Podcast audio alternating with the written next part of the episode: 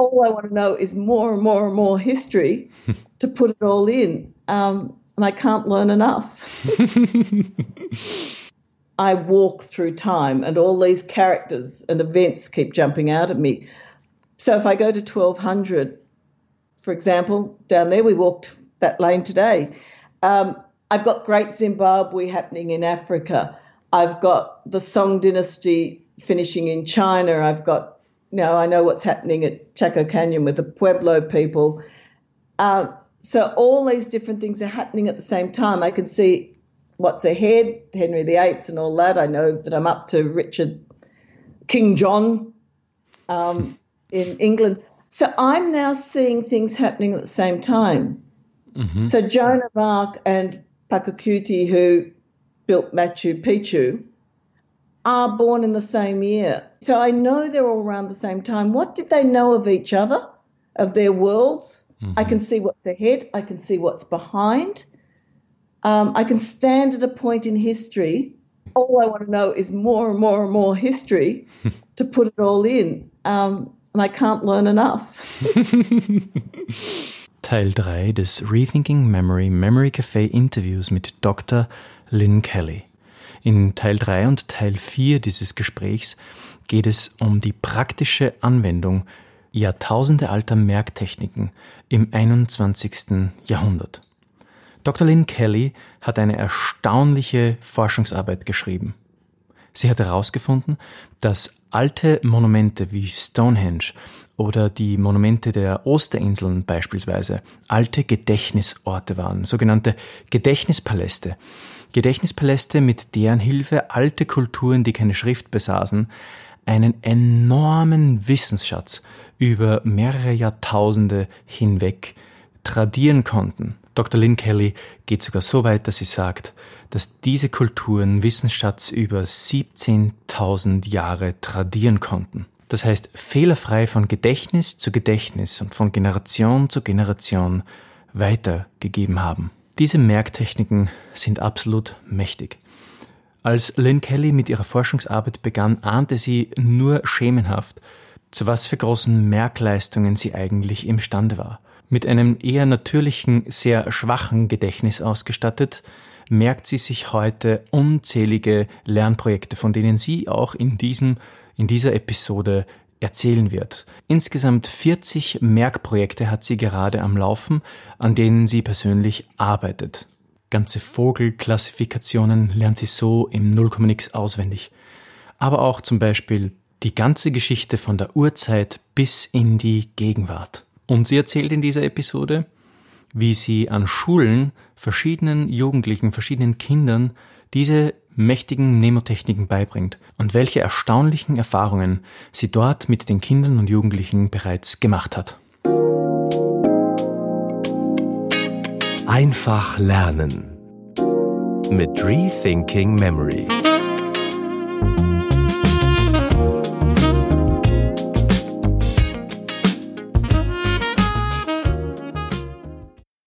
So, Lynne, you're a science writer and you were very skeptical of mnemonics before you started to dive in, right? Absolutely. Because I've got such a bad natural memory, I assumed that people that could use mnemonics already had a good memory and were just improving on it. It wasn't until I tried the techniques, and I've got 40 different experiments going on at the moment, mm-hmm. uh, that I realized I can memorize anything using these methods. And what, what exactly, uh, which projects are you, uh, do you have or uh, right now? Well, I keep working on all of them, playing mm-hmm. around depending on my mood. But in particular, uh, what came out of the memory code, people asking me, mm-hmm. uh, how do we apply these methods, was they kept asking about foreign languages. Mm-hmm. Now, this is a bit upsetting because I was very, very bad at foreign languages at school. I tried French, German, and Latin, failed them all. Mm-hmm. Took French right through to fifth form because we had to, to do sciences at uni in the olden days. And uh, so I couldn't manage any. So I decided to test if these memory devices would work better. Took on French, was astounded that I could not only learn it, but I could love it, really have fun by using the memory techniques. And we'll get into which specific ones as we get to the different devices. Um, So I decided to be very ambitious and took on Chinese. Oh wow, Chinese. There's no way I would have got anywhere with Chinese without the memory techniques. Oh wow. I could I could imagine the Chinese is really quite something. Well, not, you've got no hooks because all the words are unfamiliar. So at least with French, you know, I've, I've got some familiarity with the way it works. With Chinese, you start with nothing, absolutely nothing. But um, and the memory techniques have to be used differently. Um, if we talk about when we get to memory palace, I'll use the languages as one of the examples as we get to the different ones. But the way I use memory palace in French is quite different from the way I use them in Chinese. Uh, and there are advantages in learning Chinese over French once you get over the initial hump. There's actually easier things. They don't have plurals, they don't have tenses. You know, the verb to be is ghastly. And I don't know, but German was pretty awful too. And genders, no genders. But the verb to be in Chinese, in Mandarin, is sh. That's it. no more, no futures, past, anything. really? Um, no genders, no plurals. You know, so there's a lot that became easier, and the words can only be made up of a specific number of syllables. mm-hmm. Therefore, I can assign mnemonics to every possible combination. I see. I can't do that with English or French or anything else or German. Um, I could say, ich habe einen Hund. And I can vaguely remember a little tiny bit of German, not a lot. It was good. Ich I habe don't have the Hund anymore, but I don't know how to say I haven't got it. ich habe keinen Hund mehr. So yes, the having the techniques, even though I'm learning two languages, they're very different. Um, but I can apply the techniques because I've got that toolbox, and that's what they are—a toolbox that you can apply to anything. That's cool. So your your second book, I'll just hold it up here one more time. Uh, Memory Craft. It's a very and a highly practical book. Um, like you already said, what what motivated you to write it? And that's the Australian edition you're holding up. The American edition's got a different cover. Okay. um, but it's still it's exactly the same book inside. What motivated me to write it was all the people saying, "How do we apply this?" And because I was having such fun, I I tested some of the things. Let me give you an example. I, you knew I'd get to Lukasa sooner or later. You've read my books, and you know how obsessed I am with my La Casa. So this skepticism. I read of this African device. They look like that. Uh, this is not a real one. There's no real ones in Australia. Um, but they look like that. And according to the research, they help, can do memorize massive amounts of information just on a device like that. Now, I'm a skeptic and a scientist. I just didn't believe the research. So I very unscientifically, I just grabbed a block of wood. That's what they were making our new veranda with at the time. Grabbed some beads and shells and glued them on. I didn't even put them on in order. Hadn't even decided what I was going to memorize with it. And which way up is it? No, that's the right way up.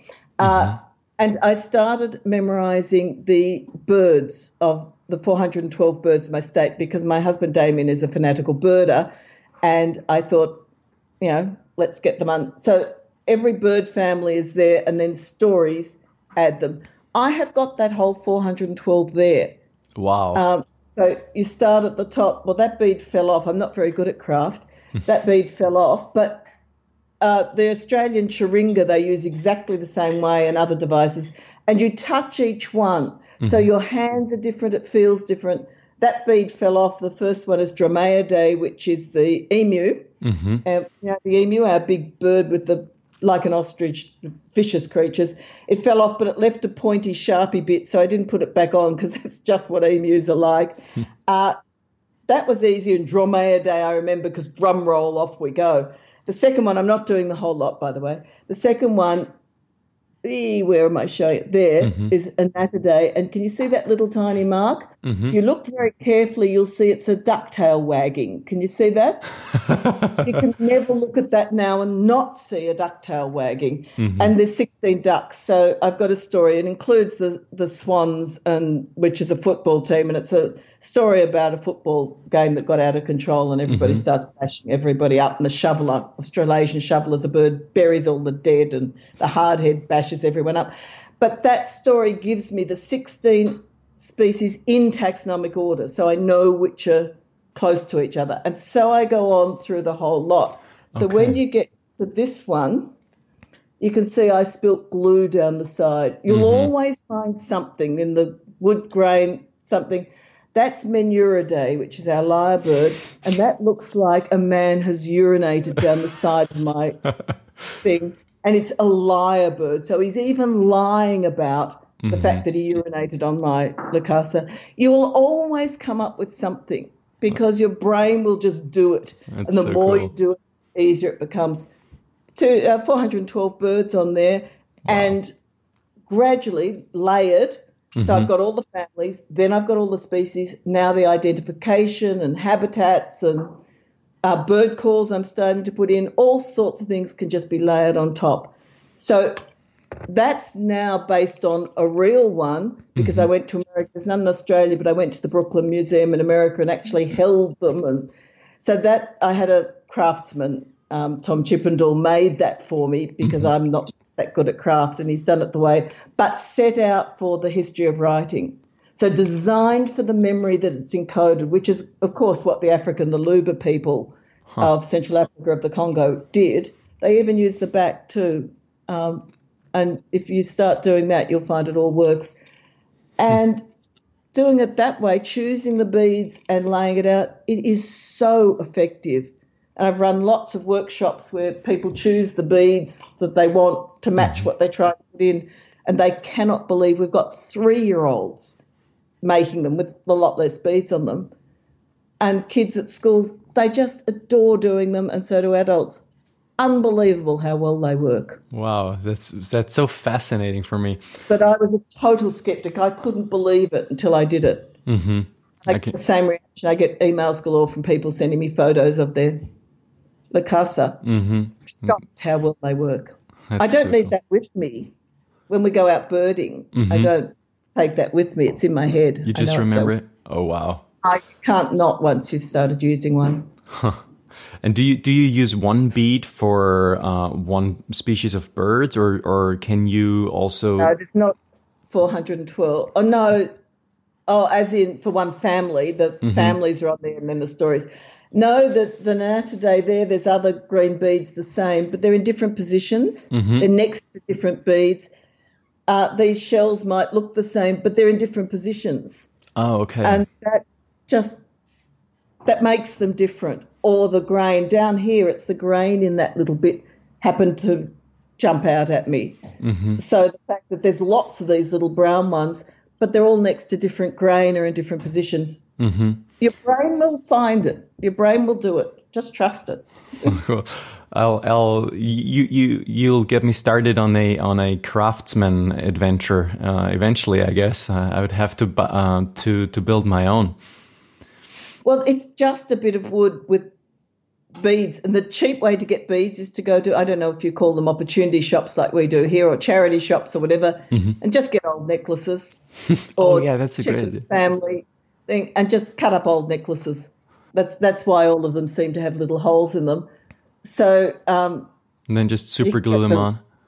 And just super glue them on. Exactly. Oh, that's great. Yeah, I'll do that actually. And do do you find do you find uh, using a Lukasa um, more memorable than using a memory palace? No, I wouldn't say that. Um, if I'm going to put a lot of information in, like I do on the one for countries or for history, we're going to talk about walking through history, mm-hmm. I'd use a memory palace because I've added the stories to that to give me every species. Mm-hmm. But a country has so much information. So I spread them out for a lot of countries. They have a, an entire house as I walk down the street. I want to be able to attach a whole stack of information to it. So for that, I'd use a memory palace it depends how much I want to add and my mood at the time. So I have different. Look, I've tried just ordinary memory boards, just drawn on that. Which way up? About there. That's that's the spider families because you learn spiders by their eye patterns that defines each different family. Mm-hmm. Except the Araneidae, the um, orb weavers, there's a whole lot. So that's down to species. Mm-hmm. But that works, but it doesn't work as well as that mm-hmm. because it's not a tactile. It's not a what? Tactile touching. Oh yeah. You don't. Mm-hmm. There's a little bit with the grain, but not much. Whereas this, everyone feels completely different. So that's more effective than that. I see. Um, and that one becomes more effective again. That's the Prime Ministers of Australia, the right way. Because again, you've got a tactile effect, mm-hmm. a, a, touching effect. Um, so that, but that works unbelievably well. If this house burns down, I'd probably rescue my husband, grab the photographs, and grab that before mm-hmm. anything that's worth money mm-hmm. because it is so precious to me. I'm, I'm so emotionally engaged, and an emotional engagement aids memory. Mm-hmm, I see it's it's that that's fascinating for me for for one reason as well because uh, like my students I always encounter I, I often encounter my students asking you know what I'm when what am I gonna do if my if I run out, out of memory palaces I mean that's a problem also for me if when I started with my Bible memory project I'm not a huge traveler so I'm basically restricted to Austria and some you know Greece and wherever we had vacation uh, but that's that doesn't occur like you know some people go on vacation like thrice a year or whatever. I I barely go once. so if my wife drags me, I'm I'm a stay at home person, you know. Um, and the thing is, uh, I when I did my Bible memory uh, project, the Bible has 66 different books. 1189 chapters so that's like a huge thing um, and i there were points when I when I ran out of memory palaces, um, and I had to push myself to find more places, which I eventually did. You know, you you you find that there are eventually more places you know uh, than you thought of it uh, at first. Um, but I think your yeah the Lukasa approach is a very um, it's not only unique but it's a beautiful thing because you you can you can create um, memory palaces a huge amount of memory palaces for every different topic with ease, right? And you can use lots of them. I don't run, I hate traveling. I, am a, the greatest homebody you're ever going to meet. I've got 10 kilometers of memory palaces around this little country town because mm-hmm. I, I create them, not ones I already know, but I walk different streets, photograph the houses. And then when you give a house a name, so five kilometers of that is Chinese radicals. So um, the characters in Chinese have little base. They're not just random squiggles. They have mm-hmm. little base starting points, which the um, dictionaries are organized by what are called radicals. So I set up a memory palace for the radicals on streets that I don't know at all, mm-hmm. photographed each house, and then as I name them, so for example, Ren, which is the person radical, I looked at that house, and there on the chimney was uh, bricks in the shape of the radical, the character, the radical character. Every one I have managed to find mm-hmm. Something. Yue, which is month, sort of looks like that, and the gate of that house, there it is.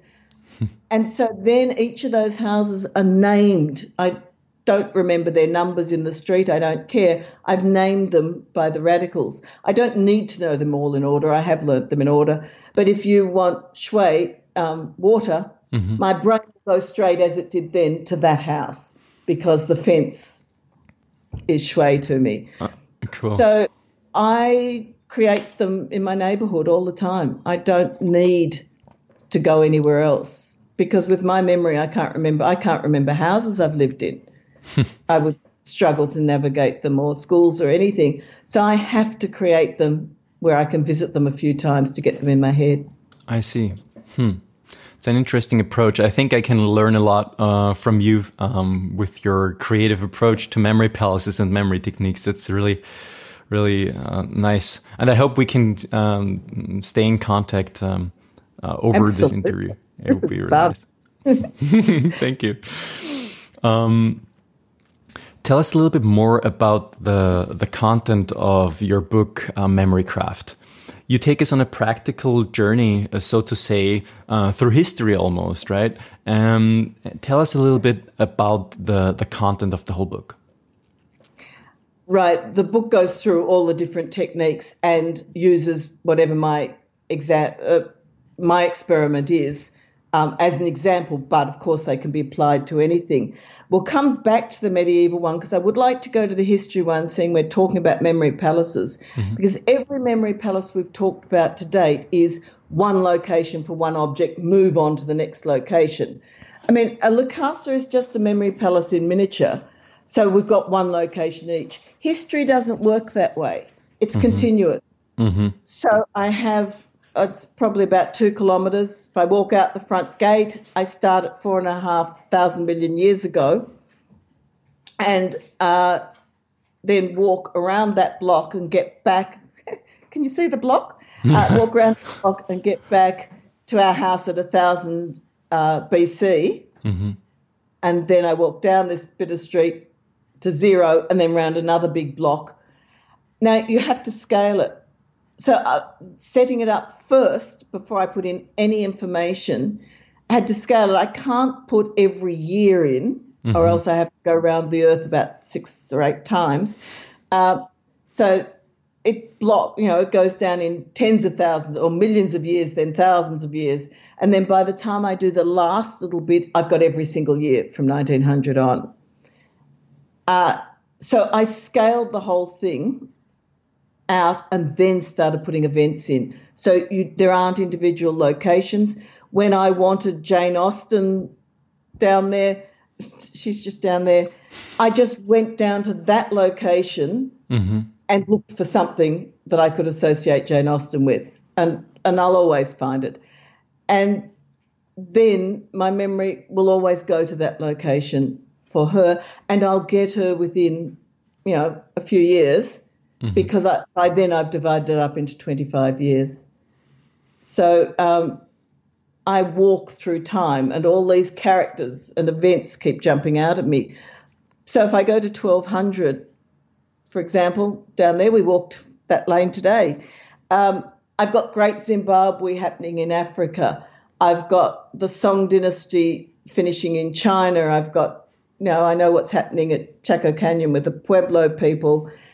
Uh, so all these different things are happening at the same time. I can see what's ahead, Henry VIII and all that. I know that I'm up to Richard, King John um, in England. So I'm now seeing things happening at the same time. Mm-hmm. So Joan of Arc and Pachacuti, who built Machu Picchu, are born in the same year or within a year or two of each other. They're certainly the same. Sorry, Mehmed the Conqueror. He just landed on Joan, Joan of Arc. um, and then Pachacuti. So I know they're all around the same time. What did they know of each other, of their worlds? Mm-hmm. I can see what's ahead. I can see what's behind. Um, I can stand at a point in history and just look around, and I don't have to memorize all the dates. I'm now using the Dominic system for numbers to put in all the dates that I want, mm-hmm. but I don't have to put them all in because I've got you know, I can stand at that position and my brain will go to that location on the history walk. And it's not individual locations, they're added as I go. That's um, fascinating. And all I want to know is more and more and more history to put it all in. Um, and I can't learn enough. That's what memory palaces do. Once you've got information, you want more mm-hmm. because firmly, I'm back to this old ground the basis firmly and then layer the knowledge on top. Mm-hmm. Which is the way Aboriginal songlines work, the way uh, Native American pilgrimage trails, they all work that way. You put the basic information in, you teach that to the children, and then you add and add and add. It's so fascinating. Could talk about this for hours with you. oh, I can go on for hours. this is my whole life now. Oh, it's so it's so nice. Um, tell us a little bit about more about like an overviewish can you can you give us a little overview of um, the content that's in your book It's basically all the memory devices that I found from indigenous, classical, and medieval times, and Asian. Um, those are things I didn't look at in the memory code, the previous book, um, and how they work, and then applied them all, and how you would apply them in a practical situations. So I open with uh, the medieval stuff because it's the easiest to start with. Visual alphabets. It's basically a peg system Mm-hmm.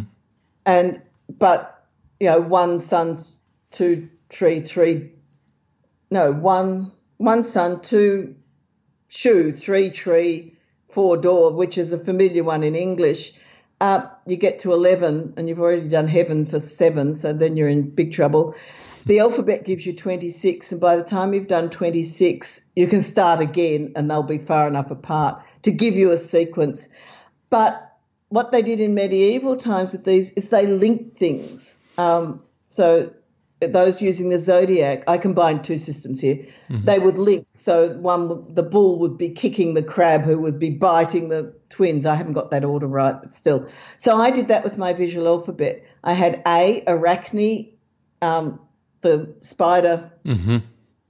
character throwing her web over B, the bird who's being attacked by C, the cat who's being burnt by D, the dragon. And then in my head, I can see those. I've drawn the artwork, which is all in Memory Craft.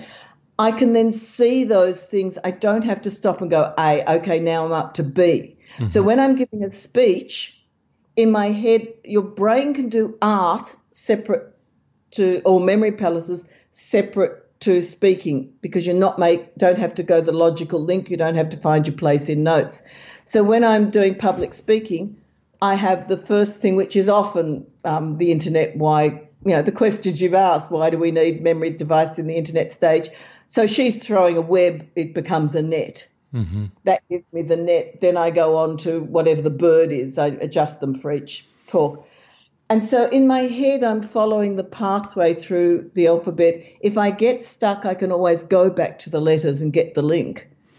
but mostly I don't need it. So that alphabet gives me a pathway. I use that for birding when we're out birding and I need to memorize the bird list. My husband calls out, there's a kookaburra, there's a crimson rosella, there's a. And then I'll just plonk them all in. And when we get home, whack down the bird list. So we're not stopping and writing all the time. So you're memorizing your your speeches as well uh, when you when you speak live.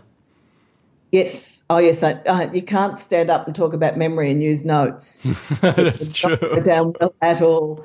So I used to use Memory Palace, but I decided to use the visual alphabet. I can use either.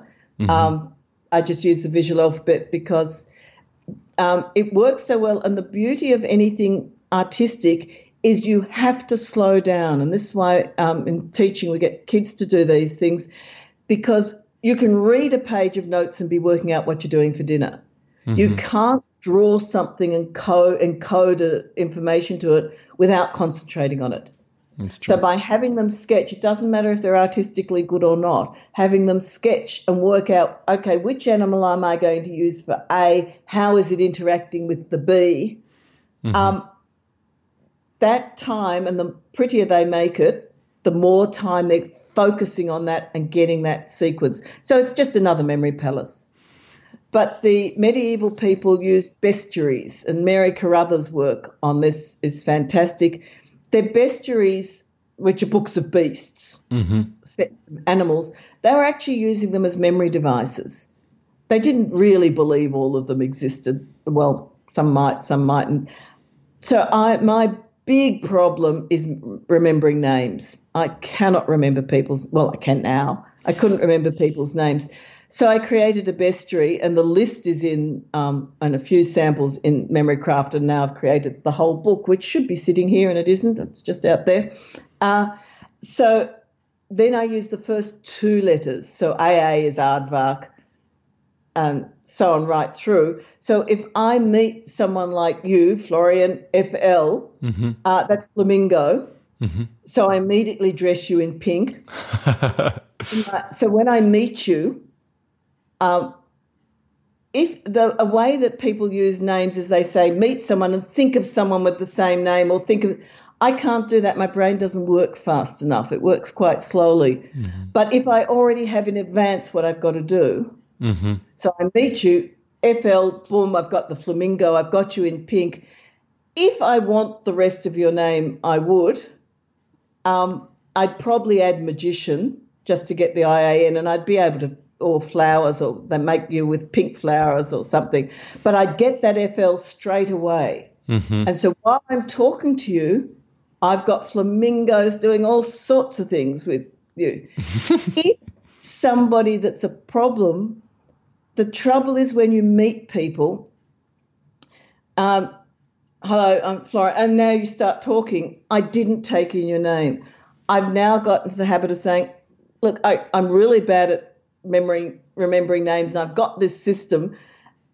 I've got to associate you with a flamingo. Have you got anything to do with flamingo? So I have you talk about flamingos. Firstly, it's a compliment. I really want to remember your name. And secondly, you've got something strange uh, to talk about rather than the weather. Don't say you are a flamingo because when you get to Hillary, she's a hippopotamus. She doesn't like it. I associate you with um, that. I, I, use that when I need to um, to slow it down, mm-hmm. and people love it. they think it's great fun to talk about flamingos. So that's how I've used a bestiary and now I use the bestiary for languages and other things, but we'll get to that sometime, mm-hmm. possibly, mm-hmm. if I ever shut up. no, it's it's it's awesome. I I could keep you on, going on for for hours. um, so um, you quote from a variety of ancient sources in your books. What ancient writer did you find most helpful in applying um, in, in or in helping you with practicing mnemonics? Uh, the Ad Herennium by Anonymous, he's probably the most useful writer, but I used the interpretation of his stuff from Frances Yates Art of Memory. But what really moved me was St. Augustine and what he wrote about memory palaces. Mm-hmm. And he said and this is really what happens when you start to layer the palaces. So the one I've talked to you about history, uh, sorry about the countries. Mm-hmm. I also have all sorts of other things. I have all my numbers for Dominic's system. I have the periodic table in there. So, for example, if we look at location 5 i mm-hmm. I've got Brazil in there because it's my fifth country. I've got boron in there. So for Brazil, I've got um, everybody doing the carnival, you know, and then in um, Rio, and then this little boring man in a white suit, in a grey suit and white shirt, um, steps out, which really contrasts. And he goes, "Nah." Uh, so he's boron, but he says, "Rio's not the capital, by the way. Brasilia is." You know, so they start interacting, and it doesn't matter. Mm-hmm. Um, I've also got characters there. I've got all sorts of things at that location. So St. Augustine said, and I come to the fields and spacious, spacious palaces of my memory, where are the treasures of innumerable images brought into it from the things of all sorts perceived by the senses. And he uses all the senses. Mm-hmm. When I enter there, I require what I will to be brought forth. So if I'm doing periodic table, I want boron, I don't want Brazil. When I enter there, I require what I will to be brought forth, and something instantly comes. Others must be longer sought after, which are fetched, as it were, out of some inner receptacle. Others rush out in troops, and while one thing is desired and require, they say, Start forth, as who should say, Is it perchance I? These I drive, drive away with the hand of my heart from the face of my remembrance until what I wished for be unveiled hmm. boron and appear in sight out of its secret place. So he's talking about the way you've got all these things happening. So if I think about that window, I've got Brazil, I've got boron, I've got all sorts of other things happening. Um, but what I want will come, and I push the others aside. Sometimes when I walk down the street, I just want to walk down the street. mm-hmm. and tell all the people and all the events to shut up. I'm sorry, I'm just going to get some bread. St. Augustine jumps out every single time from the lamppost halfway from here to the bread shop. He always jumps out. He ignores me. From of that quote. Uh, but that's what happens. Uh, the world becomes, your whole landscape becomes so alive, which is why Indigenous people can't stand being moved from their country, why the Native American tribes called it the Walk of Tears. They're hmm. walking away from their encyclopedia. I cannot leave this house. My entire landscape's alive. I'm not moving ever. That's so interesting. I, am just astonished. Um, that quote from Augustine is really beautiful. Also, the way you read it, it's really touches my heart, and it's kind of like also my experience when you know when you've worked with memory palaces and everything. You just it resonates with you very much. Yes, and to think somebody like him was experiencing the same thing with their memory yeah. that we are. It's because the human brain has evolved. We have all got the Aboriginal people, the Native American, the ancient Greeks, we're all using exactly the same memory. Mm-hmm. And that's why when I read that quote and said, that's what it's like for me too, it was a bit astonishing mm-hmm. because, you know, what's happening in our brains is the same. And the neuroscience explains why mm-hmm. place and music are so essential uh, to memory. Gleich geht's weiter im vierten Teil des Memory Café Interviews mit Dr. Lynn Kelly. Es erwarten dich noch mehr spannende Details über die Anwendung von uralten Merktechniken im 21. Jahrhundert.